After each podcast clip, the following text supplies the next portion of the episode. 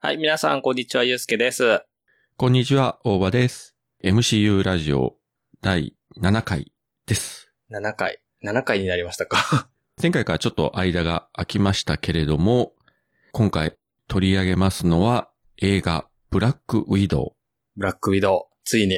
ウ。やっと、やっとですね。もう本当にやっとというか、ようやくというか、 えー我々は何回予告編を見たことでしょうか ここに至るまで。あ2010、え、19年じゃないや。19年でしたっけあ、予定。えっと、もともとが昨年2020年の5月1日に10年か日米同地合会。で、えー MCU のフェーズ4の第1作と、そう、そう。これが一作目やったんですね。そうだ。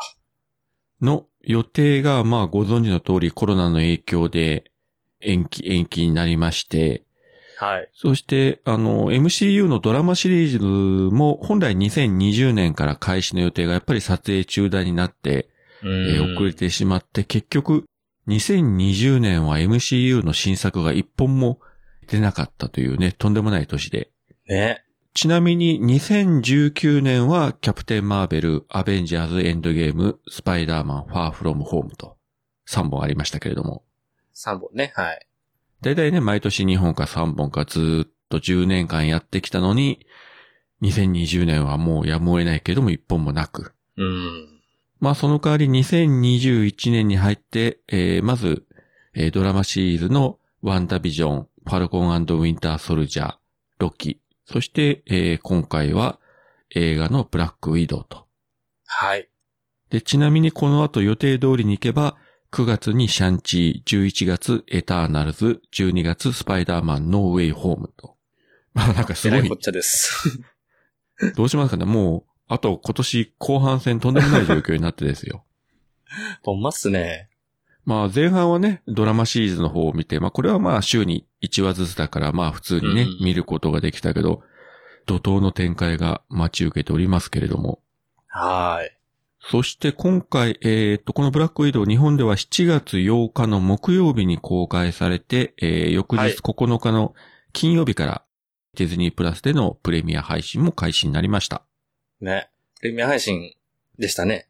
ピクサーの作品とか、やっぱり映画館で上映できないということで、このプレミアで、えー何本か、えーやりましたけれども、まあ MCU の作品としては初めて。はい。これはまそうですあアメリ。カもそうですよね。うん。でも、まあね、やはり、まず映画館で見て、なんぼのもんだというふうな感じではありますけれども、そうですね。やっぱり大きな画面と、迫力の音響と、それで味わいたいです ね。テレビもね、だんだん今 4K とかで、あの、お家でも50インチとか、もう普通に買えるぐらいの値段になりましたけれども、音響効果は家ではね、なかなかね、よほどあのきちんとした防音設備の部屋に、ね、アンプとスピーカーをね、5個も6個も置かないと無理なんで、まあそんなことできるのは一部のセレブな人たちだけだろうと思うんで、家に映画館があるような人ばっかり。そうそうそう。まあいわゆるホームシアターがね、ちゃんとあればいいんだけど、はいはいそれはもうごくごく一部の人で、これによってですね、いろいろ影響はあったんですが、一番大きい影響が、まあディズニー側が劇場公開と配信を同時にやるということに、まあ反対意見を唱えた大手シネコンとかで今回ブラックウィドウが上映されないと。そうだったんですよ。だから東宝シネマズとか T ジョイとかは今回上映なしと。ね。てっきりやってるもんだと思って僕、 足運んだらやってなかったっていう。ですね。そういう意見はね、結構ネット上見ましたですね。うん。自分は一番近い映画館がユナイテッドシネマで、ここでは上映してたんで、まあ幸い助かったんですけれども、まあちょっと離れた東宝シネマズとかは、こういった状況でね、やってないのでですね。うん。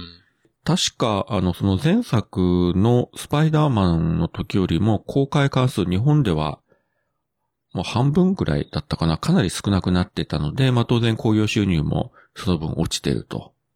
うん。そうですよね。梅田でも大きなところでやってなくて、単館系のミニシアターでなんとやってるっていうね。すごいですよね。うん。ブラック移動がですよ。ミニシアターっつうのも、まあまあ、それはそれで味があるのかもしれないけれども、やっぱりもったいないですよね。こういう、いわゆうんる、あの、エンターテインメントのね、対策が。大きいスクリーンでね、見られないというのは。結果としてあの、シネコンも損をしてると思うんですよね。確実にお客が入る映画をやらないっていうのは。確かにね。やっぱり、ね、人が集まっちゃうっていうとこもあったんでしょうけどね。それをやると。そういったね、コロナ対策とか、まあ、ディズニー側との確執とかいろいろあるかもしれませんけれども、まあ、あの、次のシャンチ以降はちゃんと上映していただければなと思っております。はい。で、まあ、具体的な中身についてお話していきたいと思うんですが、まあ、この番組の特性上、当然すべてネタバレありですので、まだご覧になってない方はすぐに上映してあるお近くの映画館に行くなり、まあ、ちょっと高いですけれども、近くに映画館がなければもうディズニープラスのプレミア配信で見ていただくなりしていただいて、えーお聞きください。ぜひ。で、えー内容的にはですね、もうご存知の方は多いと思いますけれども、時系列的には少し時代を遡って、はい。シビルウォーの後から話が始まると。うん。いわゆるあの、ソコビア協定問題で、アベンジャーズが分裂して、最終的にキャプテンとかナターシャが逃亡者になってしまって、シビルウォーって終わるんですけれども、そこからの話ですね。はい。で、後先になりますけれども、まずあの映画の冒頭シーンというのが、あの、ナターシャの、まあ、子供時代の描写から始まるんですけれども、はいはいはいはい。そうでしたね。と、家族ですね。妹のエレーナ、えー父親のアレクセイ、で、母親のメリーナという、え4人家族が、オハイオ州だったか。で、まあ、普通に暮らしてたけれども、まあ、これ、いわゆるあの、疑似家族で、うん。うん。まあ、いわゆるもうスパイ一家ですよね。そうですね。まあ、あのーナターシャはそれ分かってるんですけど、一番小さいエレーナは多分分かってなくて、普通に家族で暮らしてるみたいな感じだったと思うんですけれども、そうですね。6歳とか言ってて、3年間疑似家族って言ってたんで、まあ物心つくかつかないかの時にこの世になったから、多分ね、本当の家族やと思ってたっていうのも後から出てくるけども、エレーナにししてはそういう存在だったんでしょうね。ちなみにこの子供時代というのが1995年と、まあ、あの字幕でドーンと出ますけれども、うん出ました出ました。で、この年はですね、この MCU の話で言えば、あの、キャプテン・マーベルが、あの、ニック・フューリーと出会った時なんですよね、年的には。そうですね。で、あのー、地球に帰ってきて、キャロル・ダンバースの記憶を取り戻してという。だから、同じ時代の、まあ、同じアメリカの別々の場所でこういったドラマが起こってたっていうね。うんまあ、片や、あのー、まあ、スパイもの、片や、まあ、ほぼほぼ宇宙を舞台にした大暴言活劇という、このあのー、非常に振り幅が大きい のが MCU 作品のこう魅力というか、ね。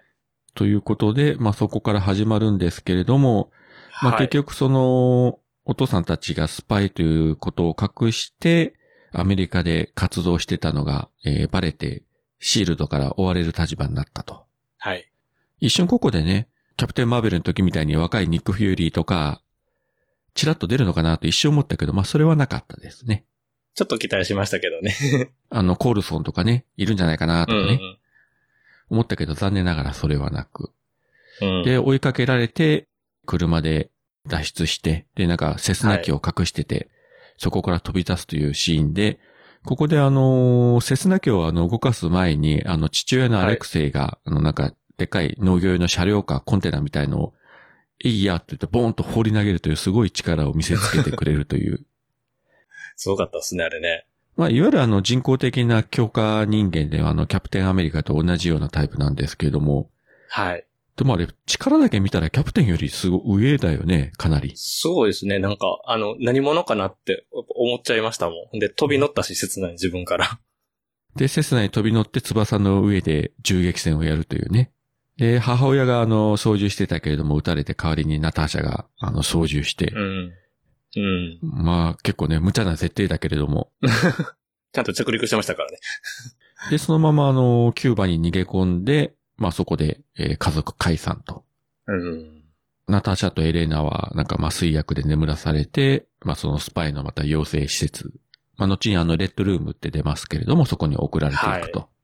で、まあ父親と母親の行方はそこでは語られず、そしてあの時間が2016年に飛んで、まあシビル王の後、またまたあの、ナターシャ逃亡者になって、えー身を隠してるけれども、追いかけてきたのが、えーあの、ロス長官ね。ね。ロス出ましたね、ここでも。出ましたね。3回目ですかね。まあ、時系列的には、あの、インクレディブル・ハルク、そしてシビル・ウォーと。で、えー、まあ、今回ですね。まあ、後にあの、エンドゲームでもちらっと出ますけれども。はい。なんか MCU の中でも割とこう、まあ、ヴィランとまでは言わないけれども、まあ、憎まれ役というか、まあ、そういうポジションが確定してますよね。そうですね、アベンジャーズを追いかけてくる人たちみたいな。でも、やっぱりあの、ナターシャの方が何枚も上手なんであっさり、えー、逃げられるというか、もうそもそも完全に騙されて別のところにね、突撃していったというね。うーん、まあ頭がいいんだか悪いんだかよくわからないけれども。 雰囲気的に本当にあの、スパイアクションムービーというか、もう007とかね、あの、ミッションインポッシブルはいはといはいはか、非常にあの、そのテイストが強いですよね。ねえアクションもすごかったですもんね。で、いわゆるこの作品の中では、まあ、あの、父親のアレックス・テイを除けば、あの、あとはみんな普通の人間で、うんうんうん。宇宙人も出なければね、魔法使いも超能力者もいない。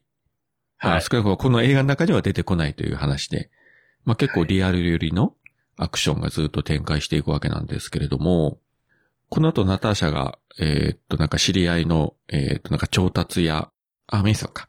で、えーっと、どっか山奥の方にこう逃げ込んでコンテナの中でね、暮らしてて、そこでなんかあの007の DVD 見てましたけ れども。あ、そうか、MCU の世界の中にはちゃんと映画作品としては007があるんだなと。あるみたいですね。 スパイムービーがちゃんと。後で気がついたけど、ちらっと映ってたのが、あの、はい007の、あの、ムーンレイカーという作品で、はいはいはいはい。と11作目、あの、ロジャー・ムーアが、あの、007やってて、割とあの、シリーズの中でもこう、SF 色が強い。あの、当時、未知との遭遇とか、スターウォーズのヒットで SF 対策がこう、作られてる、そんな時代の後に、確か公開された映画で、うん。あの、最終的に、ジェームス・ボンドがなんか、あの、シャトルに乗って、敵の宇宙ステーションに攻撃しに行くみたいな。なんかそんな映画だったんですよ。すごい時代出てますね。ね。その意味ではこのブラックウィドウにこう、なんとなく似てるような部分もありまして、確 かに。敵が、えー、上の方にいるというね。うん、スパイがスパイ映画を見て楽しいんかどうかがよくわかんないけれども。いや、ナターシャこういう映画好きなんやと思ってね。 思いましたでもね。考えたら MCU の作品の中で、こういった実際現実にあるような映画作品がこう映るとか、なんかそういうのは多分今までなかったんじゃないかなと。そうでしたね。ううん。記憶する限りないので、うん。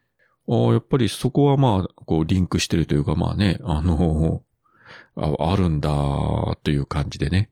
あの、はいちょっとニヤニヤしながら見ちゃいましたけれども。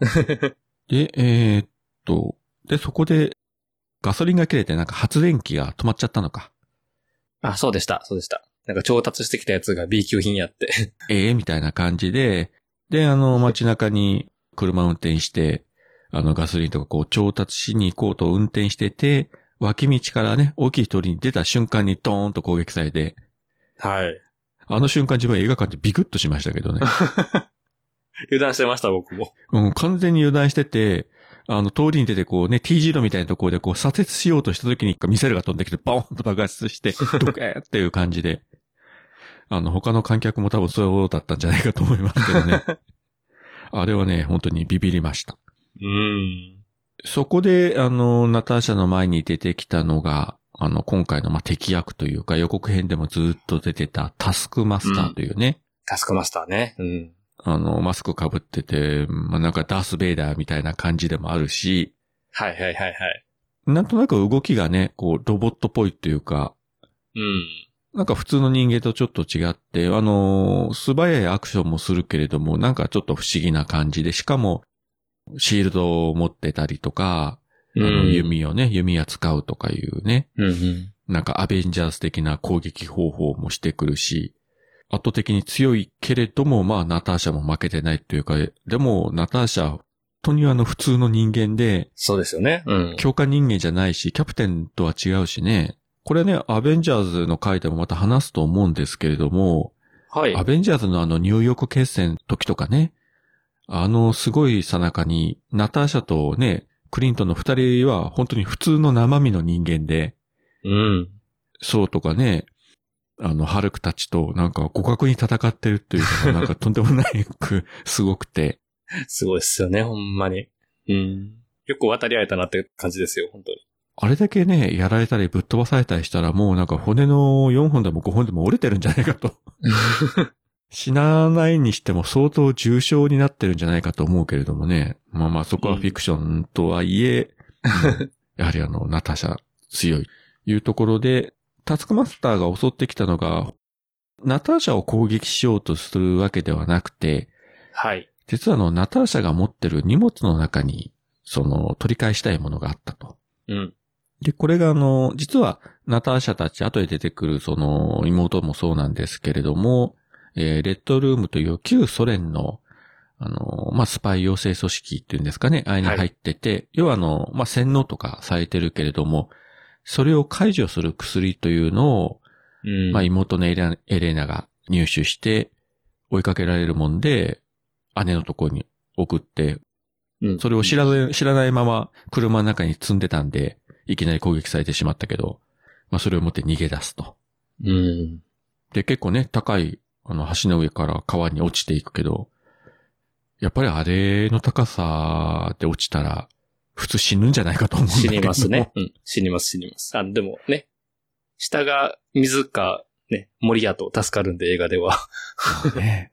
いや、でもね、水でもね、あの高さで落ちたらすごい衝撃を受けると思うし。そうですよ。で、持ってた薬ってあれ、瓶というか、試験管というか、入ってました割れるねん。じゃないかと。 衝撃で。死守しましたからね、薬はちゃんと。そうね。まあまあそこはお約束ということで。 もうでも本当にね、個々のアクションシーンは、本当に完全な肉弾戦で、うん。なかなかね、面白かったですけれども。迫力がすごかった、本当に。で、その後、舞台は移動して、あれ、どこでしたっけ パッと出ないわあれはどこだったかなブダペストだっあけ、ブダペストね。うんで、ここのブダペストを、こう、ロングショットで映すところからずっとカメラが寄っていくとかいうのは、本当になんかスパイ映画、007的な、うんこう、うん絵作りだなと思って見てて。はい。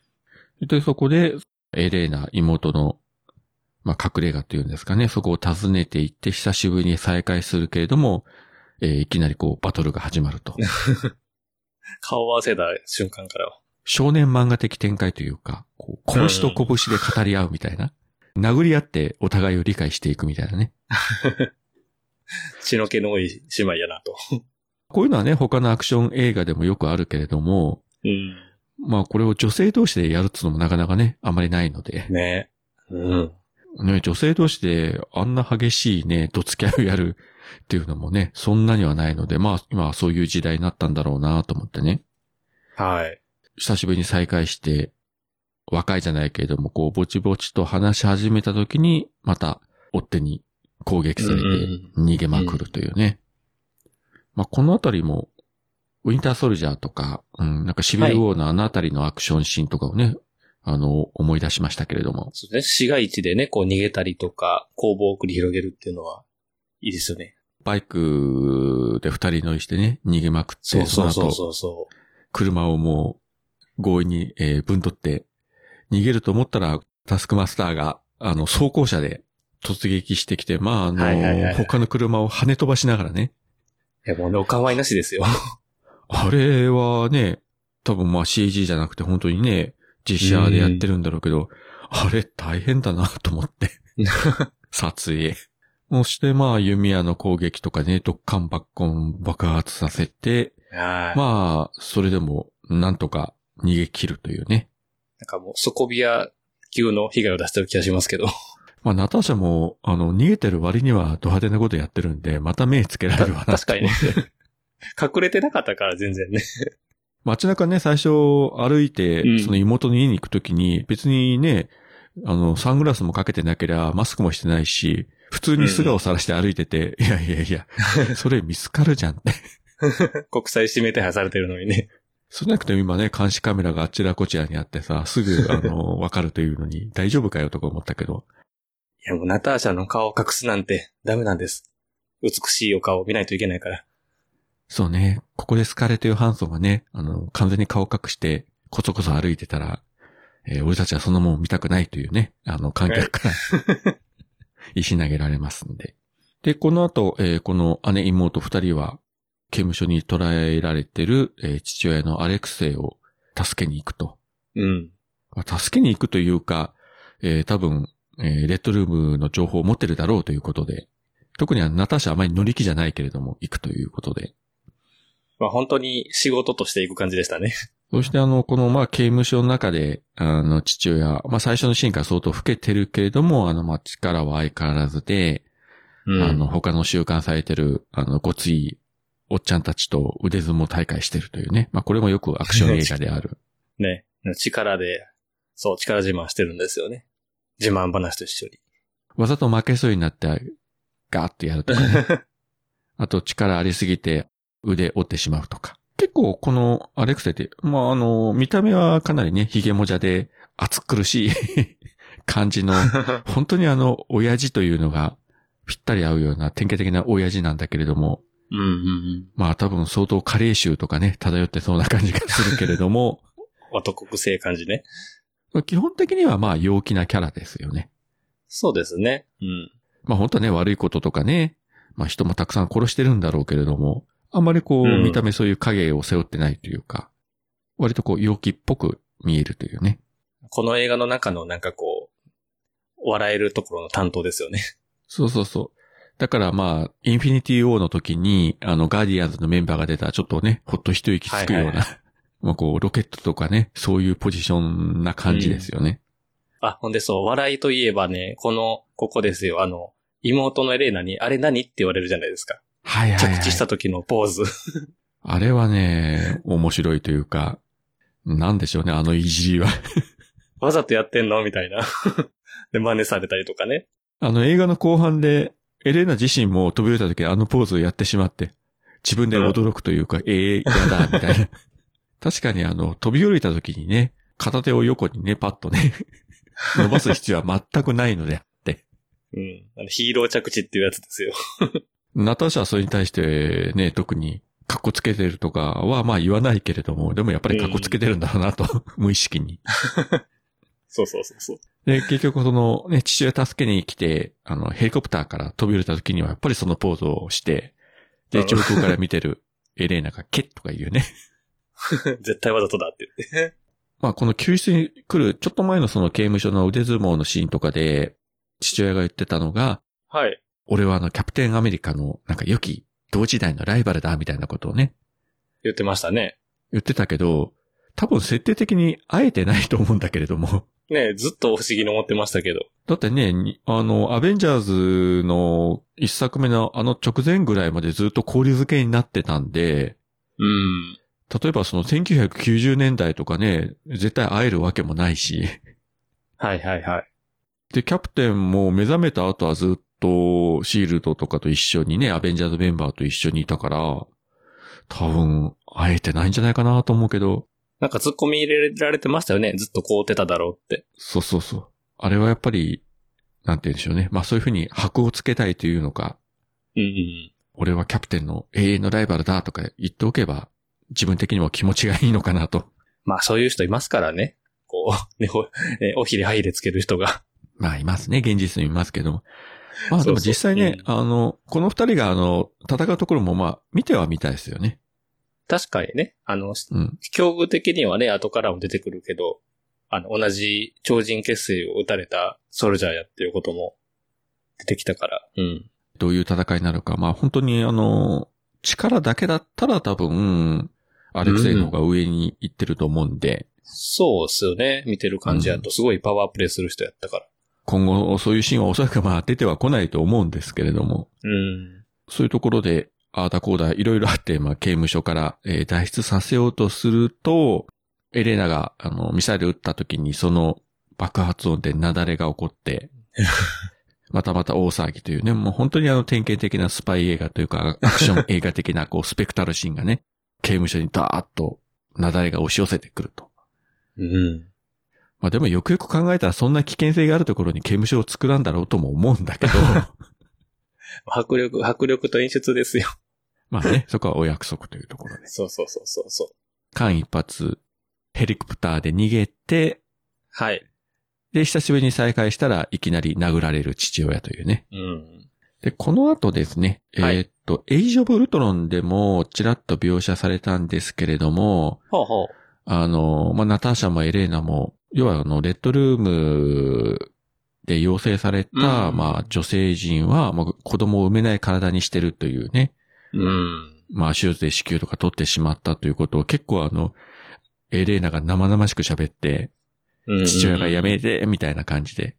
ねまあね、男の我々からするとちょっとあまりね、ああいう話されると、なんか、うんもう身の置き場がないというか、どうしましょうみたいな。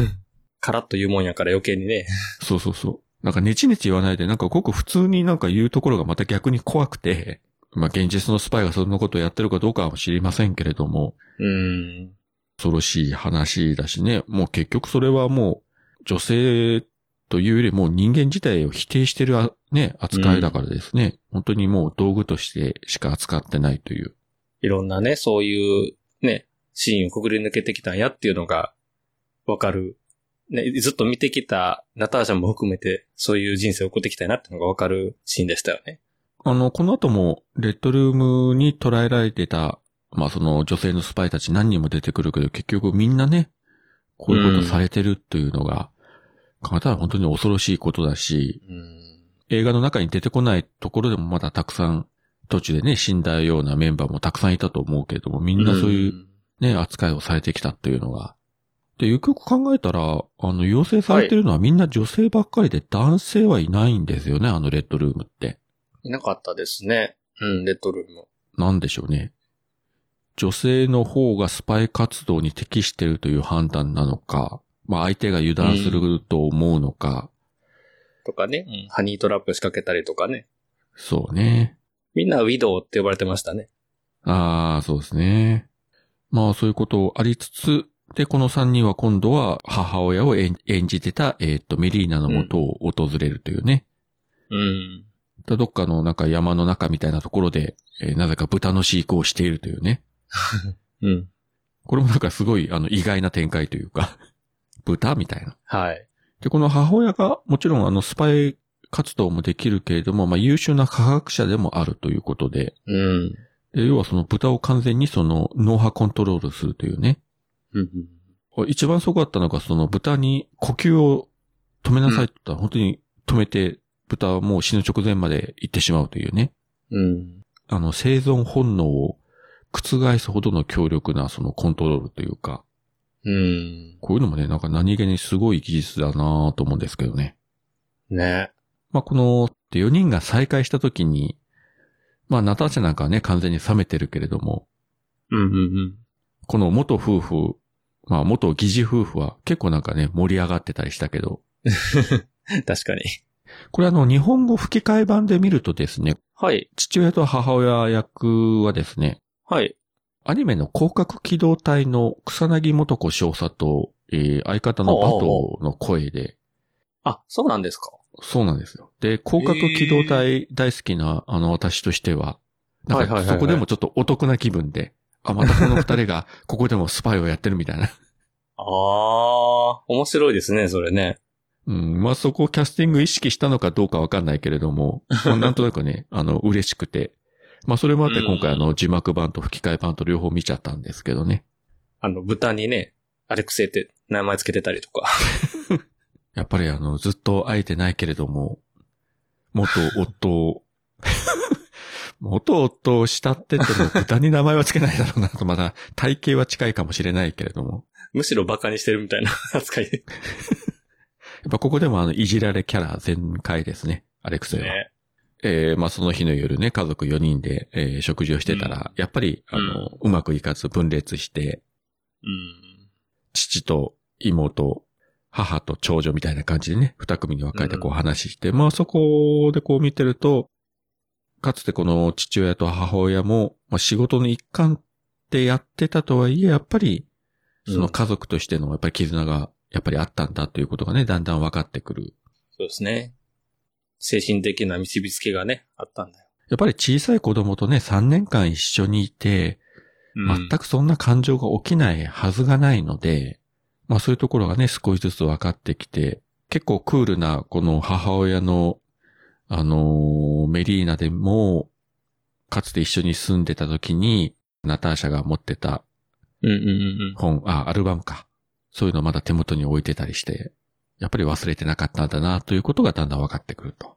で、このままいい感じになるかなと思ったら、また襲撃されるとね。あの、歌を歌うシーンやったじゃないですか、お父さんが。ああ、はいはいはい。あそこはちょっと泣きました、僕は。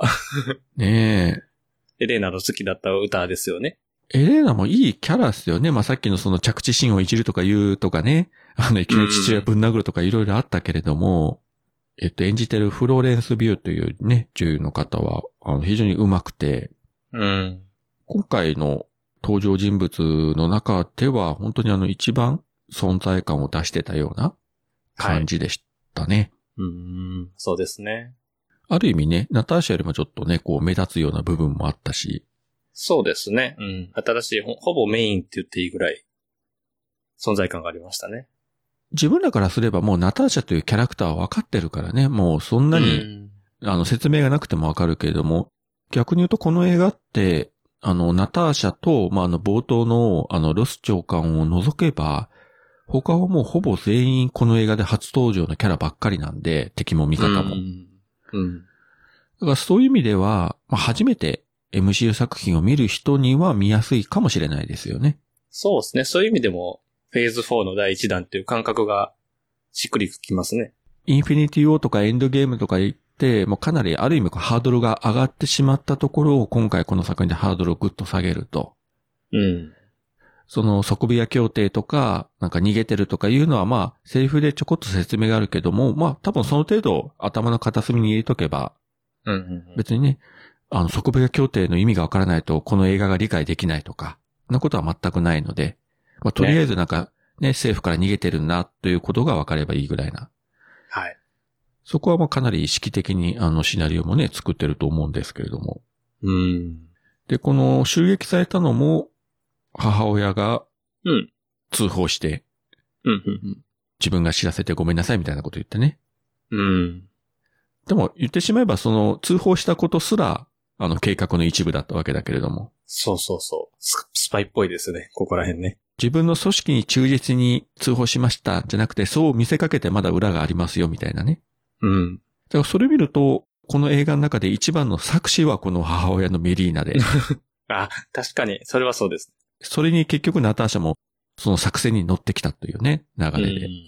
そう、後からね、あの、裏、裏があって、ここにも裏があって、ここにも裏があってのね、繰り返しがもう、うわー、スパイ映画って感じしましたもんなって。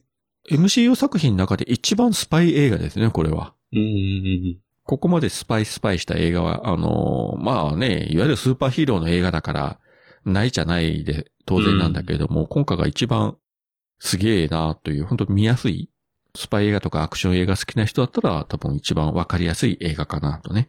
はい。あとね、笑ったのが、この襲撃された時に、あの、父親のアレクセイになんかあの、麻酔銃撃ち込んでて、一発ね、撃って、え、こんなもの平気だぜ、とか言われたら、いきなり何発もトトトトトトトトって、で、倒れるというね。穴だらけにされましたね、お父ちゃん。まあね、強化されてなければ、あれだけ撃ち込まれたら死んじゃうんじゃないかと思うんだけど。で、レッドルームのまあ本拠地に行くんですけれども、えー今まで探してもわからなかった本拠地は実は空中にあったというね。うん。空中要塞ですよ。考えたらすごいテクノロジーでね。ね、浮いてますからね、あの大きさの 要塞がね。かつてシールドがね、はいはいはいはい。空母型のね、飛行要塞みたいの持ってて、まあ何機もあって、まああれは結局、あの、ウィンターソルジャーの事件の時にも撃墜されちゃったけど、あれより、なんかもっとすごいというか、うん。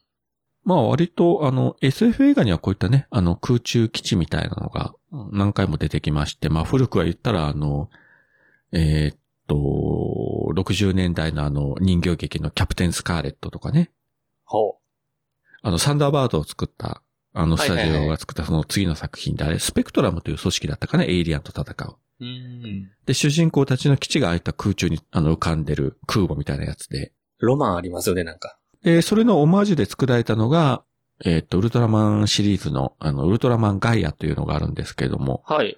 ここもその、主人公たちが、あの、所属している組織がこういった空中に浮かんでる基地で働いてるわけですね。うん。あるようであんまりまあ出てこないんだけれど も、男心をくすぐるというか、なんか、割と自分好きなんですよ、こういうの。うん、わかります、すごく。ワクワクし ます。で、こういうのが出てきたら、最後は落ちるんだろうなっていうのはもうお約束だ ね。そうそうそう。そう、お約束ですから。うん、絶対落ちると。うん、わかってるけれども、やっぱりなんかかっこいいな、みたいなね。ね感じで。 そして、えー、まあ中に入っていって、実はメリーナがいろいろ仕掛けてたということがわかるんですが、まずこれが本当にあのスパイ映画的なあの展開で、うん。あの顔のマスクをペリペリっと剥がすというね。そうそもうそう。あ ー見れたこんなと思シいましたーンね。過去、もうどれだけ見てきたか我々は、 みた いな。まあ007とかね、他でもいろいろあったし、はい。まあ、あの、アニメで言ったルパン三世とかでもね、毎週のように使ってるけどね、こうペリペリっと剥がすと。どういう技術なんやって思いますね、ほんまに。で、なんかさすがに、まあ、テクノロジーが進化してるというか、なんかこう、マスク剥がすときに、ピカピカっとこう光るかなんか、そなうんかでしすてねた。んですね、あの時に。何かしらの科学技術でしたね。そうそうそうそうと。えこういろいろセンサーかなんか埋め込んで、みたいな感じをこう思い、起こさせるような、なんか細かい演出がされてあって、さすがだなと思いましたけれども。で、この後、まあ、4人がそれぞれバラバラにいろいろ、えー、まあ戦ったりとか、うんまああるわけなんですけれども、ナターシャが、いよいよあのー一番今回の、まあ、ラスボスというんですかね。うんうんうん。レッドルームの主催者の方を追い詰めていって、えっ、と、ドレイコフはい。に対峙して、襲いかかろうとすると、あの、体が動かなくなると。うん。フェロモンに反応して、攻撃できなくなるように、なんか暗示がかけられてるというね。このナターシャがそのレッドルームから逃げ出す、逃げ出したっていうのもだいぶ前だろうけど、それがまあずっと生きてると。うん。やっぱりそうやって、ね、されてたんですね、ナターシャの体に。そもそもその、レッドルームから逃げ出すときに、ドレイコフを殺そうとして、うんまあ、クリンとホークアイと、あの、ブダベストで、えー、なんかビル爆発させてとかいうことが過去あったというね。二、人の間にブダベストで何かあったというのは他の作品でもちらっとね、政府で語られてて、言ってましたね。エンドゲームの時にも二人であのね、インフィニティストーンを、あのー見つけに行く時に、なんかブダベストからこんなところまで来ちゃったな、みたいなね。言ってました、言ってました。うんありましたけれども、まあ過去そういうことがあって、で、その時に、心ならずも、この、ドレイコフの、まだ小さかった、多分小学生ぐらいの、娘も巻き込んでしまったというね。うん。それが、ナターシャ的には、こう、ちょっと、トラウマ的な、思い出したくない記憶になってると。はい。で、その、一方で、父親はタスクマスターと戦ったりとか、うん。あの、母親は機械爆破させて、で、上の方にこうワイヤーを打ち込んでキューッとこう登っていくとかいうね。またあの、よくあるような。 スパイのミッションをやってましたね。うん。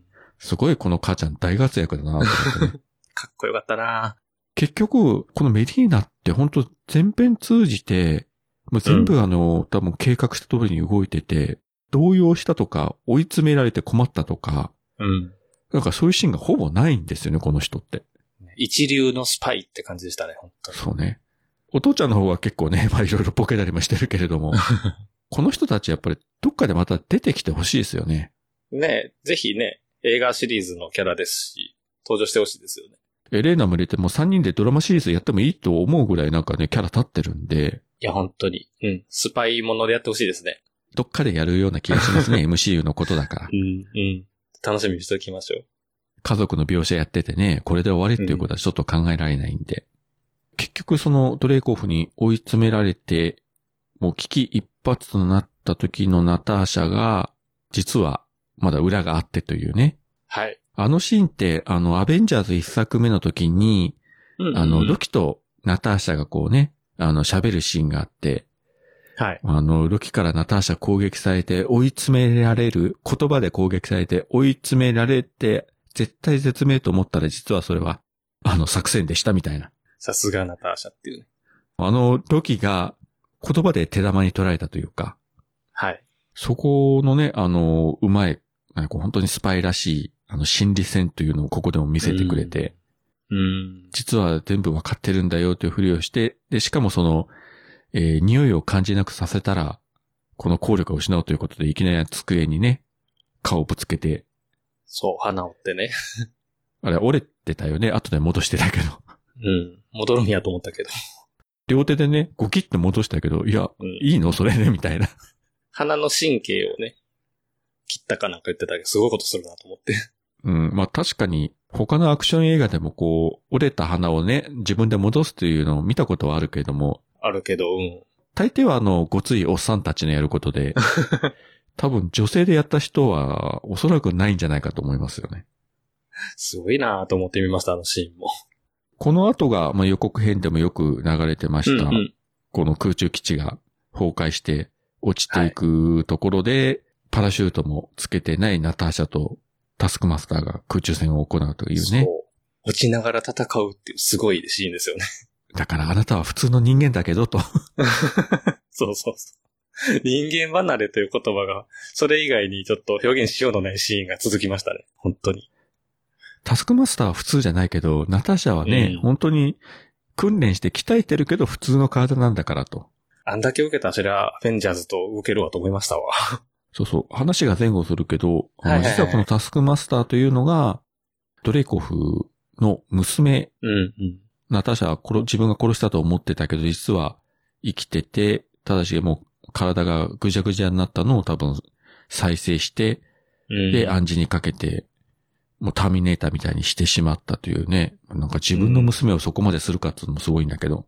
ねちょっとあの、女性を操ることにこだわりすぎですよね、こいつは。そうね。ほとんどのアクションがね、もうみんな女性がやってるからね、今回の映画は。ん。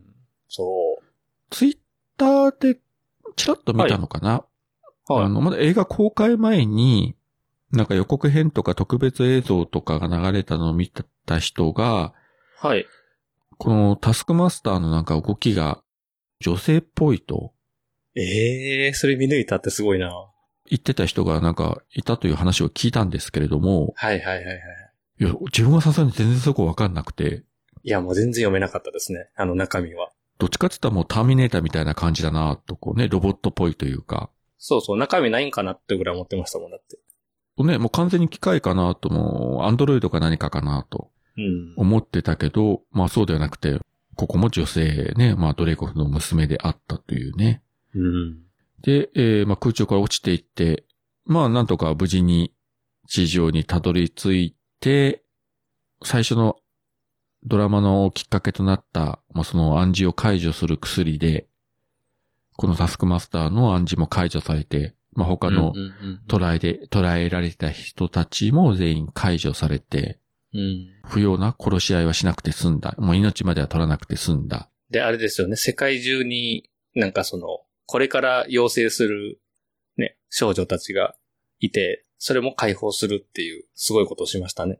まあ、この後はね、エレナがそれをやっていったんだろうということで、うんまあそこで家族、ようやく本当にこう心が通じ合って4人でね、集まって、名太子、うん名太子とか言ってたら、再びロス長官たちが、えーナターシャを追ってやってくるというね。はい。なんかこう、事件が終わった後に警察がやってくるとかいうのが、まあなんかあの、ルパンとかでね、あの、銭形警部たちがやってくるような、すべてが片付いた後にやってくるというね。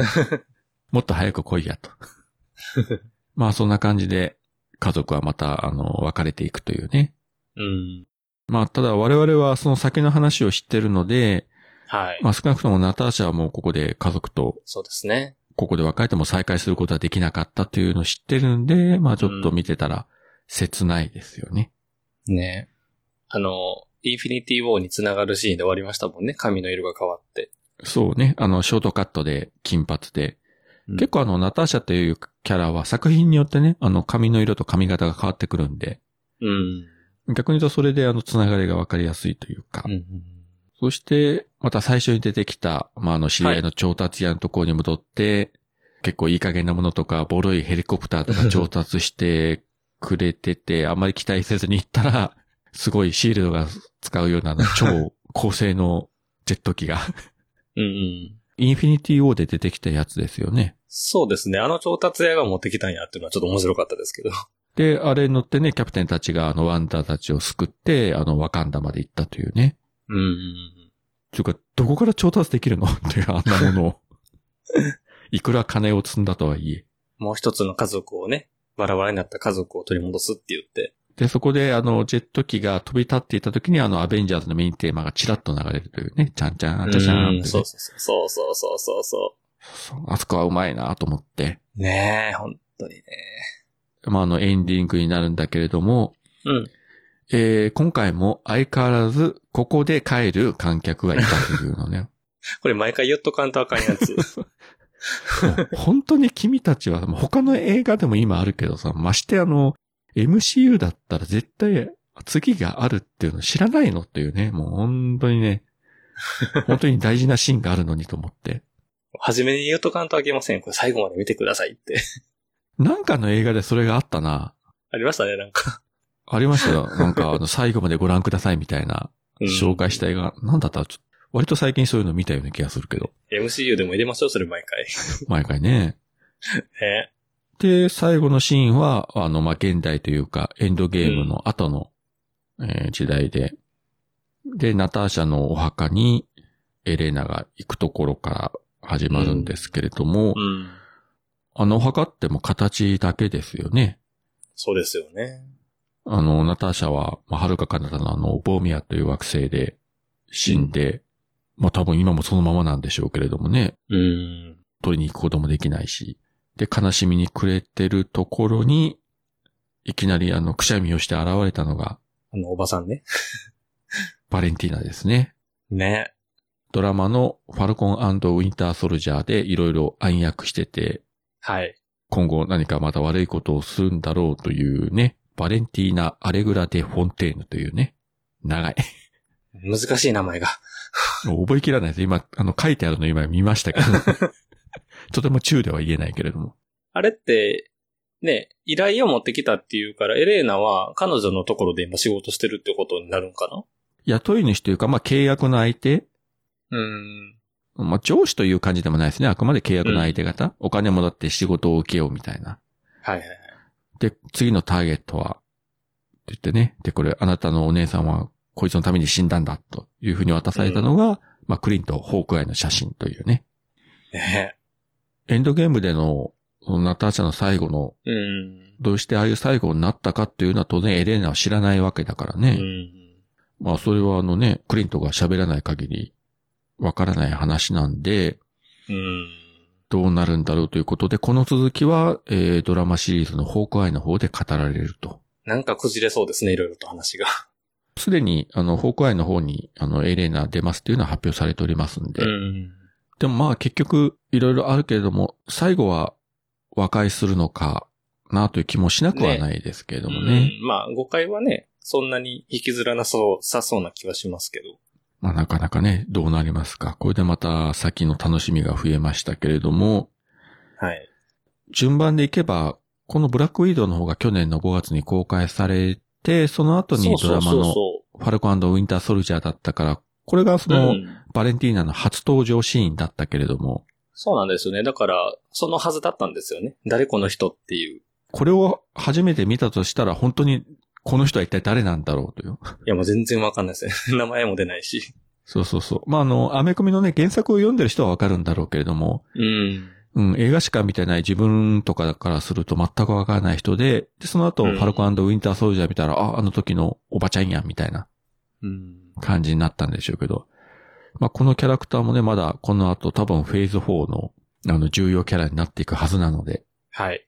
まあ、期待したいと思います。まあ、一説によると、うん。悪のニック・フューリーだ、みたいなね、話もあるけれども。ね、向こう側のアベンジャーズみたいなね。そうね。ダーク・アベンジャーズとかね。はいはいはいなんかそんな感じの組織を 作るんだろうけど、まあ、それがうまくいくかどうかはわかりませんけれどもね。はい。うん。まあ、そういう感じで、この映画、まあ、シビル・ウォーとインフィニティ・ウォーの間をつなぐ、こう、ミッシングリング的な話であると同時に、はい。ターシャ・ロマノフという、まあそれまでの映画では、そんなに深く描かれてこなかった部分をこう掘り下げて描いたと。うん。結局やっぱり見終わるとアクションはもちろんすごいけれども、本当にあの、家族の映画だなというね。ね。いいお話でしたね。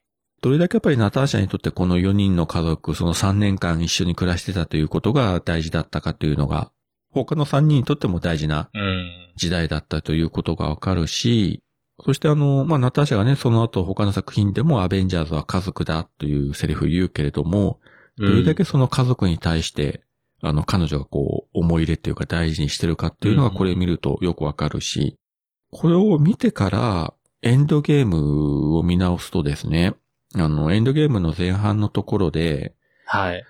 ナターシャが、えー、アベンジャーズの基地から、まあ、ロケットとか、ね、キャプテン・マーベルたちと通信して、最後一人になった時に、あの、泣いてるシーンがあるけれども、うん。あの、やっぱり涙の意味っていうのがよくわかるし、うん。あのシーンもしかしたら人によってはこう唐突に見えるかもしれないんですよ。それまでずっと活躍してたナターシャがなんか急にこう弱い弱しくなったみたいな。ね。家族って言い出してね。でも彼女にとってはそれだけ家族が大事だったし、だからこそあの時にもう家族は取り返せない状態になって、うん。まあそのね、あのサノスの指パッチンで、この両親と妹たちが消えたかどうかまでは、あの、はっきりしてないけれども、確かに。どちらにしてもそのアベンジャーズという家族を失う、半分失ってしまって、はい。もしかしたら家族をもう一回取り返せる可能性が出てきたというところで、うん最後、クリントとナターシャどちらか一人が、あの、死ななければならないって言った時に、もう何ら躊躇することなくうん。自分の身を犠牲にしたというのは、やっぱりこういうことがあったればこそ。だから今また改めてエンドゲームを見直すと、うん最初見た時よりももっとこうナターシャの心の動きっていうのをこう共感できるんじゃないかなと思いますよね。うんもう絶対泣きますね、これは。いや、うん多分ね、泣くと思う。うん。 いずれね、また見返しますけれども、うん、その時にこの映画をね、あの、思い出して、この家族4人の、あの、笑顔とか思い出したらちょっと泣いちゃうなという気がしますよね。えいやーもう、ナターシャーってなりますね。結果的には、やはりその、うん。最初のアベンジャーズ、まあそのフェーズ3までのアベンジャーズいろいろあったけれども、うん。結局あのメンバーたちをまとめていたのは、それやっぱりトニー・スタークやスティーブ・ロジャースという力もあったけど、やっぱりそのナターシャ・ロマノフうんやっぱり彼女が家族として、あの、アベンジャーズをまとめていこうとした力は本当にね、大きかったと思いますよね。そうですよね。ね、バラバラになりかけたけども、なんとか立て直して、そして、あの、もう一回インフィニティストーンを集めて、皆を元に戻すという、あれやっぱりナターシャがいなければできなかったことなんで、うん。いい人、いいキャラクターでしたよね。もう会えないと思うとちょっとね。そうね。スカーレット・ヨハンソンもこれで卒業というふうにコメント出してて、まあ、マーベル・スタジオ側は、もうちょっとなんかできませんかねみたいなことをなんかね、コメントしてましたけれども。うん。まあ、でももうここで終わるぐらいがいいんじゃないかなと。描こうと思えばね、まうんうだん描いていない時代のこととかね、遡って描けるでしょうけれども。うん。うん。うん、もうそれはやってもね、まあ、綺麗にね、これでね、終わるっていうのがいいのかなって思いますよね。そうですね。うん、なんかもう打足になりそうな気がするし。はいはい。まあ、あとはね、回想シーンとかでね、まあ当然出てくることはあるでしょうけれども。大体ナターシャにまつわることの語られてなかったところって出てきて、残るはまあそう、ですね。その、クリントとの関係ですよね。それは多分、ホークアイでやると思うから。まああの二人がね、本当に恋人的なポジションだったのか、まあそういう感情も、まあなくはないんだろうけども、そのあたりのこととか、まあそれはドラマの方でね、まあ語られるかもしれないし、まあ語られないかもしれないし、わかんないけれども、うん。まあもう撮影は確か終わってると思うので、いやー、楽しみ。楽しみにね、待ちたいと思いますね。そうそうああと、あのー、MCU 的な世界観で言うと、はい。あの、レッドルームの女性たちを洗脳してたシステムってあるじゃないですか。はいはい。あれ、あれでしたね。ウィンターソルジャーの技術でしたね。あ、そうでしたね。ね、そこら辺を持ってくんねやと思ってちょっと面白かったですね。だからそういうところもね、あちらこちらへ繋げてくるっていうのがね、この MCU の面白さで。まあ知らなくてもね、別に全然あの映画見る上ではし支障はないんだけれども、うん。知ってて見るとより楽しめるというね。だからドレイコフのやってることと、あの、ウィンターソルジャーの、あの計画一緒や、一緒のようなことをやってたっていうのもね。まあその技術がね、流れてきたというか、盗み出したとか、まあね、まあヒドラとこう繋がってたとかいろいろあるんだろうけれども、はいはいはいはい。いやーこういうところも面白かった。見どころが多かったんですよね。だからアクションもですし、そうで家すね族の話もですし。あの、最初に言った通り、本当この作品って結構、あの、独立してるというか、他の作品を見てなくても、まあ大体わかるので、そうですね。うん。本当にあの、ナターシャとロス長官以外はみんな初めてのキャラクターだから、まあ、ナターシャがスパイで何かあって、あの、今、逃げてる逃亡生活を送ってるということだけ分かっとけばもういいのかなと。極端に言ったらアベンジャーズって何って分かってなくても楽しめると思うんですよ、これ。そうですね。これがね、本当に、去年の5月公開予定がもう1年2ヶ月遅れまして、はい。えー、その間予告編も何バージョンもね、出て、うん。 何回も何回も見て、ネットで見て映画館に行って見てみたいなね、感じで、まあようやく見ることができて、安心しました。ね、ようやくです。ようやく見れました。ブラックウィドウ。ですね。ということで、えっ、と、現在、まあ、公開感想は決して多くはないんですけれども、あのーはい上映されてますので、お近くのシネコン等でですね、あるいはあのミニシアターでやってるところもあるということなので、まあ、できるだけ劇場で見ていただいて、どうしてもお近くでやってない場合は、あの、ディズニープラスのプレミア、えー配信でですね、見ることができます。はい。それとですね、あのそのプレミア配信、あの結構お値段高いんですが、これあの自分自身もそうだったんですが、あの、ドコモの D ポイントを溜まってる方はですね、この D ポイントで割引が効きますので、あの、お安く見れますので、これはね、お得な情報は伝えとか ないと。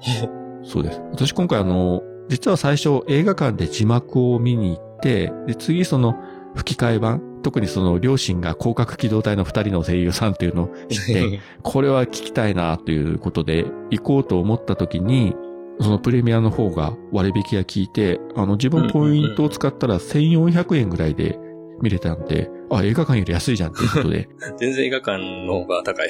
そうそう、二度目の吹き替えはあのプレミア配信の方で見ましたんで、まあただやっぱりアクションシーン多いので、可能だったらまず1回目は映画館で見た方がいいんじゃないかと思います。そうですね。一作目にもおすすめです。これから、あの、マーベル作品追っていこうと思う人はこれから入っていただければいいんじゃないかなと思います。はい。はい。まあ、そういうことで今回、えー、ブラックウィドウを語りましたけど、まあ、大体こんな感じでよろしいですかね。そうですね。これからの上映ね、続く分も楽しみですね。そしてですね、次回はですね、ブラックウィドウと、えー同時期にディズニープラスで配信されて、えー最終回まで終わりましたドラマ版のロキですね。こちらを語りたいと思いますので、えーお楽しみにお待ちいただければと思います。はい。はい、というわけで、えーここまでお聞きいただきありがとうございましたあり。がとうございました。それでは、さようなら。